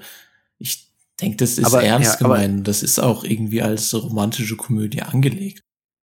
Aber zum Beispiel, der Film gibt sich doch auch sehr viel Mühe, alle ähm, Gespräche, die über Beziehungen stattfinden, wie eine Transaktion klingen zu lassen. Jede zwischenmenschliche Beziehung oder, oder jeder Versuch, eine aufzubauen, wird hier formuliert wie, ähm, wie ein Vertrag, der, der vom Studioboss Steve Carell ähm, angefertigt wird und den er mit seinen verschiedenen ähm, ähm, Geschäftspartnern schließen möchte. Deswegen wird doch auch später eine Diskussion oder eine Dialog, der zwischen Kristen Stewart und äh, Steve Carell stattfindet und später nochmal die parallele, dieselbe Art Situation zwischen ähm, Jesse Eisenberg und Kristen Stewart im Foyer, wo sie als, ähm, als in der Garderobe arbeitet, ja, und äh, immer wieder ihr Gespräch über Ehe und Liebe unterbrochen wird von den Geschäftsmännern, die Steve Carell erkennen und irgendwas ihm äh, ans Ohr labern möchten. Und ähm, wenn dann von Offers, also, also Offerten äh, geredet wird, äh, wenn es eigentlich um Ehe und Liebe geht, das ist doch ganz klar eine, eine ironische Parallele zur Oberflächlichkeit und Zweckmäßigkeit der Beziehung, ähm, anstatt von der Authentiz äh, gegenüber Authentizität und wahrer Liebe. Aber warum schafft er denn dann permanent diese für ihn romantischen Tableaus, diese großen orangenen Lichtflächen, diese, äh, diese immer wieder symmetrischen Einstellungen, denen sich Menschen gegenüberstellen und liebevoll anblicken. Also ich glaube wirklich, dass das einfach der Punkt ist, in dem er jetzt mittlerweile angekommen ist in seiner Darstellung von Liebe, von Nähe, von Zwischenmenschlichem. Du lässt das hier klingen, als wäre das Nightcrawler oder sowas halt, wenn man sich noch erinnert an diesen, Film, an diesen Film von Dan Gilroy, in dem wirklich alles eine Transaktion war, in der diese Psychotik des, ähm, de, des Managersprechs halt irgendwie offenkundig wurde. Und das habe ich hier halt eben überhaupt nicht gespürt. Also ich muss sagen, das ist mir, bis du es jetzt gerade angesprochen hast, auch noch nie in den Sinn gekommen. Ich habe das nirgendwo gelesen. Und ich finde das ja eine interessante äh, Sichtweise auf das Ganze. Aber wenn, dann ist das wahrscheinlich eher unbeabsichtigt. Also vielleicht hat hier Woody Allen dann einen Kommentar auf sich selbst geschafft. Aber ich hatte zu keinem Zeitpunkt das Gefühl, da ist Intention ist doch egal, drin. Lukas Bawenschik. Intention ist doch egal. Nee, natürlich, ich verstehe das, aber ich, wie gesagt, ich sehe das, was du beschreibst, hier ja auch nicht. Also ich ja, also für mich ist es recht relativ, gerade in der eben beschriebenen Szene ist das für mich relativ offensichtlich. Für mich war diese Szene, die du beschreibst, halt einfach nur so ein Versuch, äh, wie ich schon angesprochen habe, so Screwball-Comedy zu machen. Ha, es ist lustig, dass sie ihr Gespräch immer wieder unterbrechen müssen. Das ist im gleich, also das ist ja derselbe Gag wie dieser Gag, als ähm, Steve Carell auf dem Balkon stellt und dann äh, irgendwie, ja, 50 rote Rosen und dann kommt seine Frau und Ja. dann 50 äh, Prozent von dem bekommen sie natürlich auch und dann so wechselt und dann so Genau, ein ja. Zwang von außen ist. Das ist derselbe Gag halt, so ein, so ein Übergang von dem einen zum anderen. Man versteckt sich dann. Aber so trotzdem drin. ist ja die thematische seh da- Referenz da und auch gerade ich so, vielleicht liegt es auch an mir, weil ich mich viel mit Wirtschaftswissenschaften offensichtlich beschäftige, ähm, aber es wird ganz, ich ganz viel in dem Film. Wirtschaftswissenschaften auch, Joko. Du hast vorhin gesagt, du studierst Politikwissenschaften. Ja, ich habe VWL im Nebenfach. Ey, Ich weiß nicht, ob hier wirklich volkswirtschaftliche Konzepte wirklich referenziert werden, aber definitiv betriebswirtschaft, be, betriebswirtschaftliche äh, ähm, Aspekte, die in der VWL auch teilweise vorkommen. Also sowas wie Sunk Cost oder so, wenn, wenn darüber, wenn darüber geredet wird, ähm, wenn die beide einen Abend planen und dann wieder Kristen Stewart das verschieben muss und er sagen, sagen muss, ach, aber ich habe doch schon den Wein geöffnet, der muss doch atmen oder so. Und, und diese, diese Momente, oder ich habe doch schon die Rosen gekauft oder so. Ähm, am Anfang kommt das ganz häufig vor, dass irgendwie immer diese versunkenen Kosten und Opportunitätskosten als, als äh, Begründung ähm, dafür gesucht, gesucht werden, diese Zweisamkeit eben doch zu erzwingen. Und also ich habe, ich kann mich jetzt nicht mehr an alles erinnern, mein Gedächtnis ist auch unfassbar schlecht, aber ich habe diese Referenzen immer wieder in den Dialogen und in den Szenen gesehen. Gut, aber da habe ich das Gefühl, das ist nicht im Film angelegt. Denn natürlich könnte man jetzt an diesem Abend halt hingehen und sagen so, nein, Kristen, du begehst hier gerade eine Sunk Cost Fallacy, deine investierten Kosten sind halt weg und du musst halt jetzt eben gucken, dass eigentlich sie aufzugeben rational die bessere und also wirtschaftlich die bessere Entscheidung für dich wäre. Ich verstehe, dass man diese Situation so betre betrachten kann, aber die sind hier ja nicht im Film angelegt, sondern die aber in sind der Wortwahl schon. Also ich habe das in den Dialogen so Wo denn? rausgehört. Ja, habe ich doch, ich, ich habe jetzt auch nicht auswendig gelernt, das Skript, aber ich habe halt immer wieder, äh, das waren Verhandlungen zwischen den beiden, es ging um Offerten, ja, es ging um, um irgendwelche Abwägungen und so, die, die dann immer wieder hin und her geschoben wurden. Also für mich war es relativ klar. Aber ist ja, ist ja okay, wenn ihr es nicht gesehen habt. Ich bin ja froh, dass ich mal hier was für mich entdecken konnte. Ähm, Ja, du hast schon öfter Sachen für dich entwick äh, entwickelt Ach, und entdeckt. Also irgendwie den, ähm, ke- keine Ahnung, die, die kulturelle Einflüsse der EU in Suntan oder so, in, in Suntan oder so. Ja, vielleicht liegt es an mir. Ich glaube, das ist hier durchaus ein Aspe- Aspekt im Film und ich, ich würde ganz gerne noch auf einen anderen Aspekt eingehen. Ähm, Aber eine, eine kurze Frage. ja. Hattest du denn bis jetzt das Gefühl, Woody Allen ist ein, ein großer Kapitalismuskritiker, der hier irgendwie Nee, skeptisch gegenüber solchen Konzepten steht? Also glaubst du, das ist jemand, dem äh, dieses Thema am Herzen liegt, der gerade das an Hollywood parodieren würde? ähm, nee. Aber ich glaube, es hat hier eben gut gepasst in diese Welt der Verträge und der, des sozialen Opportunismus, äh, das eben so teilweise auch zu formulieren. Ich glaube nicht, dass äh, Woody Allen großer irgendwie Kapitalismuskritiker ist oder irgendwelche großen ökonomischen Referenzen in seinen Film hat. Aber ja, sorry, ich habe sie halt gesehen.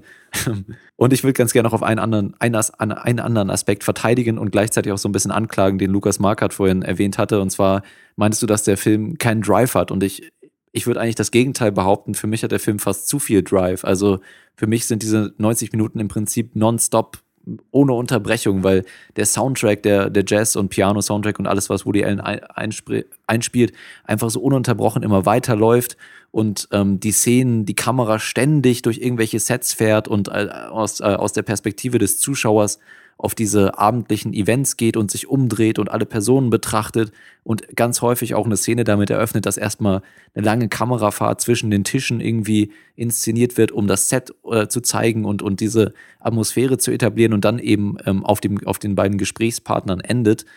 Teilweise in einem Push-In, teilweise in einem Zoom. Für mich war das im Endeffekt eigentlich sehr anstrengend, weil der Film einem nie die Atempause lässt zwischen diesen Sequenzen. Ähm, ich glaube aber auch das war Intention, um eben diese ähm, Ruhelosigkeit dieser Gesellschaft, ja, und dieses immer ständige Weitermachen und, und nicht aufgeben und, und neue, neue Chancen finden und irgendwie andere Wege nehmen und äh, zum nächsten ähm, abendlichen Event äh, gehen. Also ging euch das auch so? Weil, also du hattest vorhin gesagt, du, du hast den, den, den Rhythmus im Film nicht wertschätzen können. Ich fand eben, dass der Film schon einen Rhythmus hatte, aber der war eben unerbitterlich. Und das war anstrengend, aber das hatte durchaus auch äh, für mich inhaltlichen Wert. Achso, ähm, nee, also mir ging es wirklich nicht so. Ich finde, die erste Hälfte, die hatte durchaus ihren Rhythmus auch mit der Dynamik der Figuren, die haben das immer ein bisschen vorgetragen, aber die zweite Hälfte, die hat sich für mich schon sehr runtergefahren. Also ich sehe da keinen Rhythmus, nur weil, weil jetzt Schauplatzwechsel stattfinden oder viel Jazzmusik, wie man es auch von Woody Allen kennt, gespielt wird ähm, ist da für mich noch lange kein Drive dahinter. Also ich finde, gerade in der zweiten Hälfte hat sich das doch dann schon, es ist sehr vor sich hingeplätschert. Ja, also ich kann auch diese Beschreibung, die du gerade von dem Film gibst, die scheint mir auf einen gänzlich anders gemachten Film irgendwie zu verweisen. Ich habe nichts davon auch nur in einer Sekunde gespürt. Für mich war das halt ein träger, schleppender Film. Klar, im Hintergrund rumpelt die ganze Zeit halt seine ähm, mittelmäßig interessante Jazzmusik herum und so ohne irgendwie besonders gut in die Szenen zu passen, ohne dass diese Jazzmusik in den Rhythmus der Szene mit eingebunden wäre. Ähm, es ist fast so, als hat er versucht, damit doch noch irgendwas in der Dynamik zu retten. Als hätte er im Schnitt da gesessen und sagt so, okay, das ist der langweiligste Scheiß, den ich je produziert habe. Vielleicht, wenn ich die ganze Zeit so lautes Gedudel drunter lege, so Fahrstuhlmusik oder so, oder vielleicht bei so einem YouTuber, wo die ganze Zeit im Hintergrund so dum, dum, dum, dum, läuft. Aber äh, in, in der Praxis ist dieser Film halt wirklich ähm, ja, einfach wirklich sehr unbewegt und unrhythmisch und holprig und ähm, ja, Moment, natürlich also sind da diese Verweise, ja natürlich sind da diese Verweise auf das Kino der 30er und 40er Jahre. Es gibt so ähm, an, anstatt normaler Schnitte gibt es an manchen Stellen so diese Rotationsschnitte, die man kennt, oder dieses ja. äh, zur Seite wischen, das man vielleicht am ehesten noch aus den Star Wars-Filmen kennt und so. Da sind so Rückbezüge irgendwie, aber ansonsten ist das halt ein Film, der gerade eindrucksvoll stillos ist, der irgendwie nie ähm, was, was Eigenständiges schaffen kann, sondern der immer so eine, die Summe von anderen Woody Allen-Filmen ist. Ich habe ja schon gesagt, da sind Szenen, die eins zu eins übernommen worden sind aus anderen Woody Allen-Filmen, aus Mighty Aphrodite. Äh, er endet wie auch, wie so viele Woody Allen-Filme, also keine Ahnung, zum Beispiel Radio Days oder so, dann auch auf eine Silvesterparty. Ähm, Woody Allen hat ja mhm. wohl irgendwie früher auch viel so Silvesterpartys gegeben und das scheint ihm wohl wichtig zu sein und so. Aber ähm, äh, er findet halt so auch dieselben Bilder und Ideen, die er schon hunderte Male benutzt hat. Also den Jahresumbruch als auch ein Umbruch für die Figuren irgendwie oder der Punkt, an dem sie nochmal alles überdenken und so. Und mhm. also ich, ich, diese Dynamik, die du beschreibst, habe ich wirklich zu keinem Zeitpunkt gesehen. Ja, die Kamera fährt gelegentlich durchs Bild, aber nicht auch gelegentlich, immer. Die ist, nein, es nein, gibt nein, in diesem überhaupt, Film keinen statischen, je, statischen es gibt Schuss. Tausende von komplett es gibt, okay, statischen es gibt, okay, ehrlich Bildern. gesagt, es gibt ein paar. Denk doch zum aber Beispiel mal gerade im ersten, in der ersten Hälfte des Films gibt es nur Kamerabewegung Nein, und Steadicam denk und doch Handkamera. Zum Beispiel, denk doch zum Beispiel mal an diese große Partyszene. Ähm, da ist äh, Jesse Eisenbergs Charakter Bobby eingeladen zu einem Fest und sie stehen draußen und wir haben dann so Tableau. Ähm, rechts im Bild oben ist, glaube ich, der Balkon und dann ist da der Pool und so und sie stehen ja, genau. dann und die Menschen kommen von außen da reingelaufen. Und ähm, ja, das, stimmt, aber das Bild ist halt überhaupt keine Dynamik und auch die Menschen sind halt wirklich nur so halb bewegt. Okay, meinetwegen, ich, ich lasse dir gerne deine Meinung. Also ich, ich stimme dir zu, dass am Ende diese Tableaus immer entstehen, aber wie es eingeleitet wird, ist eben sehr dynamisch und später, ähm, ehrlich gesagt, finde ich auch interessant, wie hier mit den Farben gespielt wird und in der Cinematography, die dir anscheinend nicht so gefallen hat. Ja, wir aber können ja nochmal über die Kameraarbeit sprechen, erzähl. Kam an der Kamera übrigens hier Vittorio Storaro. Mhm. Unter anderem bekannt durch Apocalypse Now. Genau. Ähm, und ich, ich fand es eben interessant, wie diese verschiedenen Lichteffekte und, und teilweise auch die Färbung des Films, die natürlich dann im, im danach entstanden ist in der Post-Production, äh, wie das genommen wurde, um die verschiedenen Eindrücke zu su suggerieren und teilweise eben auch zu hinterfragen. Also wenn dann, ich habe vorhin schon das Bild angesprochen, ähm, eine total ähm, äh, heruntergekommene Kristen Stewart in diesem goldenen Licht inszeniert wird oder ähm, verschiedene Festivitäten in so einem ganz nüchternen, grauen Brei inszeniert werden, dann im Vergleich zu den Szenen in Los Angeles, zwischen New York und Los Angeles und wie sich das dann entwickelt, je äh, parallel dazu, wie sich Jesse Eisenbergs Charakter entwickelt und hat ähm, dann doch eben ähm, beruflich, äh, ja, beruflich Erfolg ähm, verwirklichen kann, dann sind das für mich interessante Parallelen, die in der Kameraarbeit geschaffen werden. Und ich muss ganz ehrlich sagen, dass ich auch die Sets insgesamt, die waren, das sind einfach Bilder, die, die man sich gerne anschauen kann und in denen man sich so in diese, in diese Welt damals ähm, ja, ein bisschen eintauchen kann und sich umgucken kann und so. Also mir hat das gefallen. Die Optik ist auf jeden Fall ähm, ein Faktor, der ich finde, hat, der mich mit am meisten gestört hat an diesem Film. Also mhm. es ist ein unglaublich zweischneidiges Schwert, weil auf der einen Seite hat der Film wirklich ein paar Shots, die schauen umwerfend aus. Also wir haben hier von äh, Vittorio Storaro, wie man es kennt, so warme Bilder, sehr lichtdurchflutet, fast schon so pastellartig. Ich glaube, es gibt eine Szene, die mir am stärksten vom ganzen Film in Erinnerung geblieben ist, und das ist Jesse Eisenberg und Kristen Stewart, die auf so einer Brücke stehen und sich küssen. Ich glaube, irgendwann gegen Ende des Films. Ja. Aber die Schattenseite ist einfach, dass dieser ganze Film durch diesen Digital-Look, der ist so unglaublich glatt gebügelt, einfach nicht gut ausschaut. Es ist, es passt einfach nicht zusammen. Vielleicht ist es ein bisschen Geschmackssache, aber äh, wenn man so eine Ära inszeniert, wie hier eben das Amerika der 30er Jahre, dann ergibt es für mich keinen stimmigen Gesamteindruck, wenn man dann so einen ultimativ glatt gebügelten Digital-Look hat. Ich finde gerade so dieses erste Bild, wenn er dann an diesem Pool langfährt, da bin ich so, okay, von der Kadrierung, von dem, was im Rahmen des Ganzen ist, finde ich das interessant. Also viel Spiegelungen dann in diesem Moment, im Hintergrund das Haus und dann die Menschen an der linken Seite und so. Das finde ich, das ist ein gutes Einstiegsbild zum Beispiel. Und der findet auch immer wieder interessante Aufnahmen. Also ich mag zum Beispiel dieses unglaublich freie Bild, ähm, wenn äh, Bobby und äh, so am, am Strand zusammensitzen und sich küssen oder so und, und dann sind nur ganz leicht so am Rand so Felsen und ansonsten scheinen so, sie so fast im Nichts zu sitzen. Also sie sind gänzlich frei und unbeschwert. Und das mhm. ist schon recht elegant in der Darstellung. Aber ich muss Lukas 100% recht geben, die Textur dieses Films ist ganz irritierend. Also ich finde, er sieht so ein bisschen aus wie irgendwie so ein äh, tatsächlich Videospielhaft, so als wäre es irgendwie ah. mit der Unreal 3 Engine oder sowas animiert, weil es hat alles so einen Plastiklook. All diese Menschen sehen so ein bisschen Wachsfiguren, Kabinett, Schaufenstermäßig aus. Und ich will das auf keinen Fall einfach dem Format vorwerfen und sagen, oh, das ist ja, auf digital gedreht und das ist schlecht.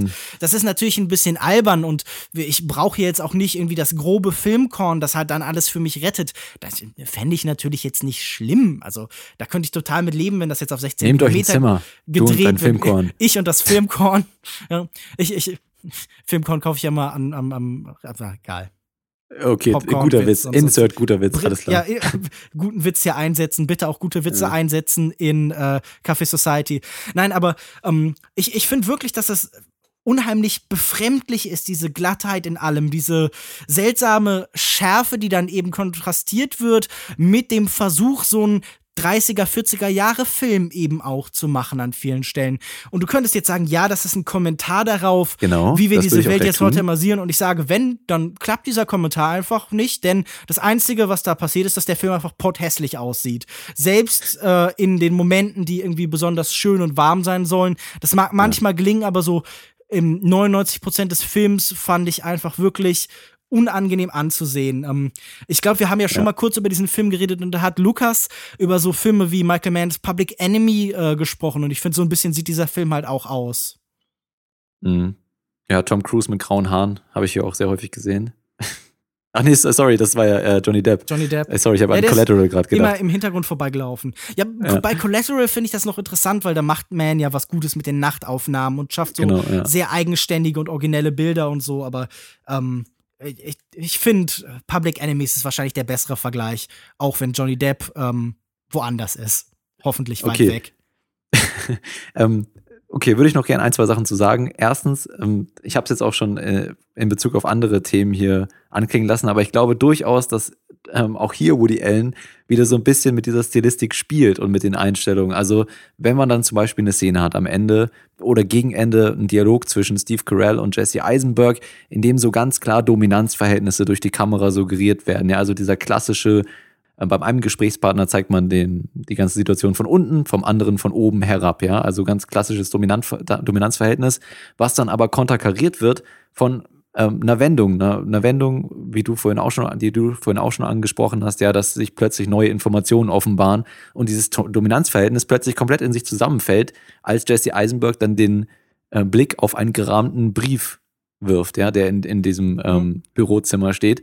Und ich finde, das passiert häufiger im Film, dass eben die, teilweise diese klassischen, overstilisierten Studio-Look-Bilder ähm, immer wieder so karikiert, äh, so kontrastiert werden mit der Entwicklung im Film und mit der Ironie dieser ganzen Situation. Also ich, ich fand es erstens schön, mir einige Bilder davon anzusehen. Und zweitens habe ich auch immer wieder diesen ironischen Kommentar gesehen, den, den ihr hier dem Film anscheinend komplett absprechen möchtet dass Woody Allen immer wieder auch einen Blick dafür hat, Sachen zu inszenieren und dann doch halt irgendwie äh, filmisch erzählen kann. Das sollte nach so einer langen Karriere und bei so einem renommierten Regisseur ganz außer Frage stehen. Nur, äh, das ist ja eben nur noch sehr vereinzelt, aber nicht in der Summe. Die meisten Szenen haben diese Eleganz nicht. Die meisten Szenen wirken wirklich sehr, ja, also ich habe diese Wörter schon mehrfach benutzt, äh, so, hm. so, so, fast hingerotzt und, und ungewollt ähm, und, und beliebig und halt einfach so, ja, in, Aber es ist nicht in, beliebig. In, also, mit der Kamera in die Welt gehackt. Okay. Aber es ist, es ist doch, also es ist wohl das Offensichtlichste auf der Welt, wenn Jesse Eisenberg in New, New York ja, ankommt und eben. die ganze Szenerie ist, ist braun und grau und das heißt, es ist nicht originell und nicht gut es gemacht. Es ist aber nicht wahllos und nicht äh, willkürlich, sondern es ist thematisch gut. Du, hast, du hast recht, es ist an manchen Stellen unfähig, aber an anderen ist es natürlich auch abgedroschen und klischiert. Gut.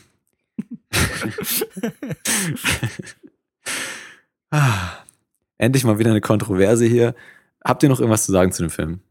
ganz hervorragend gefallen hat mit Kristen Stewart. Gerade wenn man sich anguckt, äh, wie sie in der ersten Szene mit Steve Carell, als sie das erste Mal zusammen gezeigt werden, spielt, da ist so eine unglaublich präzise und schnelle Modulation von Emotionen und die Art, wie sie spricht und die Art, wie sie eben mit ihren Augen so ganz leichte Nuancen und so ganz leichte graduelle Abstufungen eben dann darstellt, das sind schon fast so Masterclass-Momente. Und äh, sie, sie spielt wirklich durchgehend sehr überzeugend und es ist halt sehr schade, dass manchmal das Material, das ihr gegeben wird, dann halt eben mhm. so starken Limitierungen unterworfen ist. Ich glaube auch, also wir können ja ruhig noch bei den Schauspielern einmal ganz kurz bleiben. Wir hatten schon ausführlich über Jesse Eisenberg geredet, Kristen Stewart ich habe das Gefühl, das ist hier irgendwie so, das wird hier zum äh, Kristen Stewart Fan Podcast. Äh, aber das ja auch zu Recht. Also ich finde auch, dass sie hier wunderbar spielt und ehrlich gesagt auch so eine neue, neue Seite zeigt, wenn sie dann so ein bisschen dieses kleine naive Mädchen, das es aber doch irgendwie ganz dick hinter den Ohren hat, verkörpert, aber dann auf der einen Seite eben diese Hollywood-Schönheit hat und auf der anderen Seite dieses Abgefuckte, das Kristen Stewart sowieso immer mit sich bringt, dann ist es eine Figur, die ich rein äußerlich und so vom Auftreten her interessant finde und auch, auch von Kristen Stewart so noch nicht gesehen habe. Ich würde dir recht geben, dass der Film eben eigentlich alle seine Charaktere so ein bisschen vernachlässigt, aufgrund ähm, äh, anderer Sachen, die Woody Allen hier versucht reinzubringen, der Witz, ähm, die Sets, ja, die Gesellschaft darzustellen. Ähm, das, darunter leidet die Charakterentwicklung auf jeden Fall. Aber wie gesagt, Kristen Stewart hat mir auch gut gefallen. Steve Carell eher nicht so. Ich finde, er war hier zu sehr Steve Carellig. Ach, ich fand ihn eigentlich ganz amüsant. Also ich denke, er hat mit die besten Dialogzeilen dann irgendwie, die so ein paar Shots in Richtung Hollywood äh, feuern. War in Ordnung. Natürlich, äh, so wie man ihn aus anderen Filmen kennt, halt typisch Steve Carell. Aber er war dann doch schon für die meisten amüsanten Momente im Film wahrscheinlich zuständig. Ansonsten Kristen Stewart, wie du gerade gesagt hast, war wieder toll. Ihre Szenen waren wahrscheinlich die Highlights im Film. Der Rest des Casts, äh, für mich jetzt keine irgendwie besondere Erwähnung wert. Ich fand Blake Lively in Ordnung, aber mhm. sie hat halt auch eine Rolle, die äh, wenig von ihr verlangt hat. Sie musste halt vor allem durch die Sets laufen und nett lächeln und ja, so eine Präsenz bieten, wo man das Gefühl hat, ja, in die ja. könnte sich eben Jesse Eisenberg auch verlieben. Und genau, sie hatte schon Charme. Sie hatte schon Charme. Ja, aber wie, wie gesagt, viel mehr als halt eben so, ein, so einen gewissen Grundcharme mhm. aufbringen musste sie in der Rolle auch nicht. Stimmt, ja. Genau, also ich, ich habe vorhin schon mal ähm, noch lobend erwähnt, ich weiß leider gerade den Namen der Schauspieler nicht, Shame on Me, die beiden Eltern von Jesse Eisenbergs Charakter, die dann immer in den, in den New York-Sequenzen auftreten und sich so ein bisschen zanken und ähm, sich Schlagabtäusche liefern fand, also die fand ich auch sehr gut. Auch gerade die, die Mutter mit so einem, mit dem klassischen New Yorker, ich weiß nicht, Brooklyn-Accent oder so, ähm, die alles so ein bisschen halb nuschelnd, aber mit so einer, mit so einer sehr charismatischen äh, Stimme übermittelt. Hat mir schon gut gefallen, hat mich gut unterhalten. Ach, gerade Ken Stott mag ich ja eigentlich immer, wenn er auftaucht. Also er ist immer ja. so eine sehr angenehm, ähm, ja, nicht, nicht schrullig, aber halt so, so auf, auf unterhaltsame und sympathische Weise bärbeißig. Ich verstehe gar nicht, wie ihr diese Szene nicht lustig finden konntet, wenn dann mal wieder irgendein armer Kerl von dem äh, Bruder von Jesse Eisenberg, von dem Mafioso, ähm, ganz kaltblütig auf offener Straße, äh, ohne eine Mine zu verzücken, erschossen wird und dann immer wieder diese Szene kommt, wo irgendwelche Leichen in diese Baustelle reingeworfen werden und zementiert werden. Ähm, das hatte, hatte ich, ich, muss, sorry, ich musste in dem Film häufiger schmunzeln und vor mich hinkichern. Also für mich haben diese ganzen ähm, komödiantischen Elemente, auch wenn sie tatsächlich nicht viel zum, zum Thema oder zur Story oder zum Gesellschaftsporträt beigetragen haben, haben mich doch gut unterhalten. Ja, ich weiß nicht. Also ich mag Corey Stoll ja nicht, ich mochte ihn in House of Cards nicht, ich mochte ihn in, ja. keine Ahnung, Ant-Man und irgendwie, ich glaube, er war ja auch. Er muss schon, ja, ja. Er war ja auch schon mal irgendwie in anderen Woody Allen-Filmen und ich finde ihn nie sonderlich überzeugend und äh, auch hier fand ich ihn zu keinem Zeitpunkt besonders äh, interessant und ja, ich weiß nicht. Also, ähm, ich, ich habe Menschen schon auf unterhaltsamere Art und Weise sterben sehen, auch im echten Leben. Ich würde sagen, wir kommen zum Fazit ich, ich werde das mal, ich werde mal in der Mitte meine Meinung äußern, damit wir hier so ein bisschen Abwechslung haben in den Meinungen und bitte Lukas Markert als erstes mit seinem Fazit zu beginnen. Okay. Na gut, also ich fand Kaffee Society war durchaus ganz nett und das ist halt auch irgendwie, was ich von Woody Allens letzten Film so behaupten würde, ganz nett, aber halt auch einfach nicht mehr. Den kann man sich irgendwie an einem Sonntagnachmittag mal anschauen wenn man denn mit diesem unglaublich glatt gebügelten Digitallook was anfangen kann. Die Geschichte ist halt sehr simpel, hat durchaus seine Momente, aber ansonsten plätschert es halt sehr vor sich hin, darstellertechnisch in Ordnung. Kristen Stewart, wie immer ein Highlight. Insgesamt von mir 2,5 von 5 Sternen. Okay, also mir hat der glatt gebügelte Digitallook am besten gefallen an diesem Film. Nein, natürlich nicht. Ich, ich, ich stimme euch auch in der Hinsicht irgendwie ein bisschen zu, aber mir hat der Film deutlich trotzdem besser gefallen als euch, weil ich glaube, dass man Woody Allen hier viel mehr ähm, Sarkasmus und Intention zugestehen sollte, als äh, ihr es vielleicht tut. Und ähm, ich in vielen Dialogen und stilistischen Mitteln eben diese Doppeldeutigkeit und, und ähm, die Ironie dahinter erkannt habe. Für mich persönlich war es trotzdem ein anstrengender Film aufgrund dieser, dieses ähm, nie anhaltenden Rhythmus, ja, dieses immer vorantreibende in, die, in diesen sozialen Kreisen und in dieser, in dieser Szenerie, ohne mal den Zuschauer atmen zu lassen. Hm, das war für mich schon sehr anstrengend. Man konnte auch, man musste ständig zuhören, wenn gerade kein Dialog war, dann war ein Voice-Over von, von Woody Allen. Ja, aber ich denke, dass auch das durchaus Intention war. Ob das so am Ende wirklich so richtig zusammenkommt, glaube ich eher nicht. Deswegen ist es für mich kein großartiger Woody Allen, aber durchaus einer mit vieler witziger Szenen, die mich zumindest hin und wieder mal zum Kichern und Schmunzeln gebracht haben ähm, und einer Menge schöner Bilder von wunderschönen Szenerien der 30er. Und deswegen für mich, ja, eigentlich auch nur 3,5 von 5 möglichen Sternen. Aber ich muss ja auch so ein bisschen gegen euch argumentieren. Lukas Bawenschik. Wie ja, viele Sterne möchtest du denn geben? Ich, ich muss sagen, mittlerweile bin ich an einem Punkt angekommen, wo ich sage, äh, ein alter Hund wird keine neuen Tricks lernen und vielleicht sollten wir den alten Hund mal auch so langsam irgendwie einschläfern oder so. Erschießen und zementieren. Das wäre vielleicht eine Möglichkeit. Vielleicht schicken wir mal Ben bei Woody Allen vorbei. Nein, ich konnte mit diesem Film wirklich überhaupt nichts anfangen. Es ist ähm, so ein bisschen wie ein Best-of-Album von einem Künstler, das aber nur aus schlechten Songs besteht. Ein, eine Art Worst-of, eine Aneinanderreihung von allem, was man an Woody Allen eben nicht besonders mag. Zusätzlich dazu kommen eben neue Sachen, die man an ihm nicht mögen kann. Zum Beispiel dieser wirklich grauenhafte Digital-Look. Ähm, ein Film, der mich zu keiner Sekunde unterhalten hat. Ich musste nicht lachen. Ich fand diese Liebesbeziehung einfach gänzlich uninteressant. All das ist an mir vorbeigeflossen und ich habe nur gehofft, dass es ja endlich endet. Und jetzt musste ich diesen Film für den Podcast, damit ich irgendwie tatsächlich auch äh, wirklich sinnvoll etwas über und gegen ihn sagen konnte, sogar noch ein zweites Mal schauen. Und, und trotzdem hast du es nicht geschafft. Und das ist wirklich schrecklich, dass ich diesen Film jetzt äh, zweimal in Gänze gesehen habe. Und ähm, ich, ich würde einfach sagen, für jedes Mal sehen bekommt er von mir einen halben Stern, einen Stern von fünf möglichen für Café Society ein Gnadenstern für manches Bild und äh, für Kristen Stewart.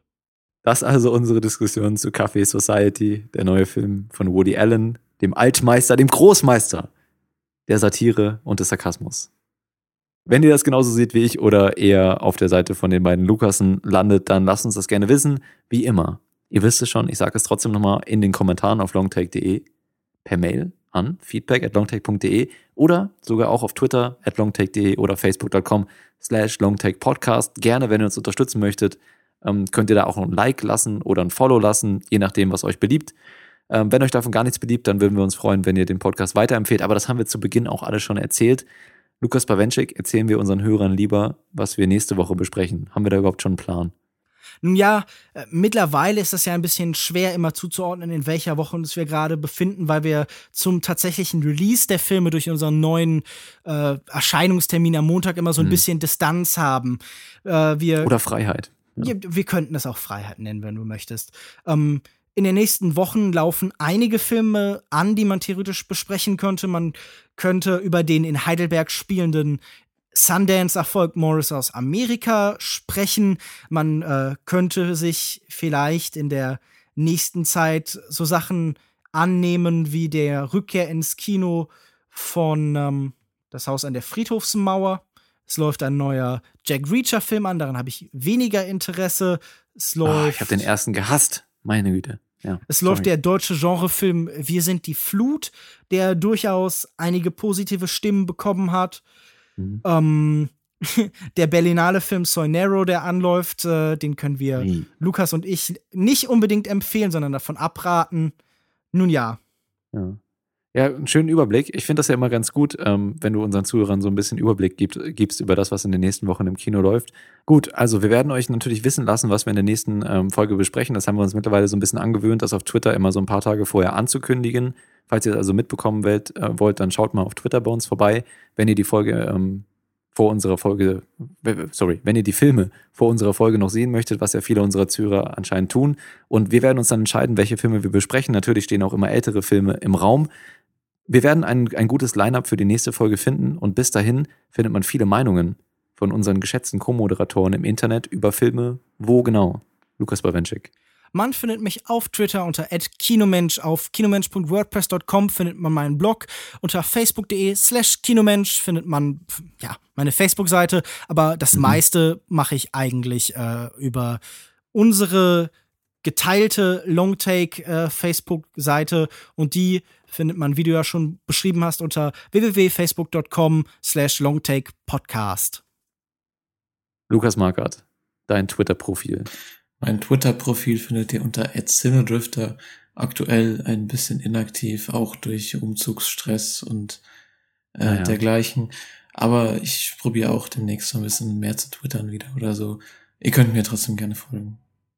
Und im Twitter-Profil, das vergisst du mittlerweile schon. Ach, ja, natürlich, mein, mein Letterbox-Account habe ich immer verlinkt in meinem Twitter-Profil. Da könnt ihr mir gerne folgen. Und wenn ich irgendwas sehe und es dort loggt, dann habt ihr sofort Seid ihr sofort up to Dann wisst ihr Bescheid. Dann wisst ihr Bescheid. Mich findet ihr auf Twitter at Jokoda, J-O-U-K-O-D-A. Ähm, oder natürlich gerne über unsere offiziellen ähm, Accounts. Und wir wünschen euch bis zur nächsten Woche. Was wünschen wir den Zuhörern, Lukas Bawenschik, äh, diese Woche? Heils. Alles Heil. Gute, Hals- und Moment. Beibruch. Hals, Hals und Beibruch. Hals. Ach Gott, ich Hals kann nicht mehr sprechen. Ähm, ja. Na gut. Nein, wir wünschen den Zuschauern natürlich äh, alles Gute, eine schöne Woche, viele tolle Filme und ein gesegnetes und glückliches Leben bis an das Ende ihrer Tage. Frohe Weihnachten. Genau. Frohe Weihnachten. Schon mal äh, frohe Ostern. Zieht euch warm an. Frohes, Frohes Neues. Neues. Es wird kalt demnächst. Ähm, ja, jetzt auch mit Wettervorhersage. Der Longtake Podcast. Bis nächste Woche. Ciao. Tschüss. Tschüss.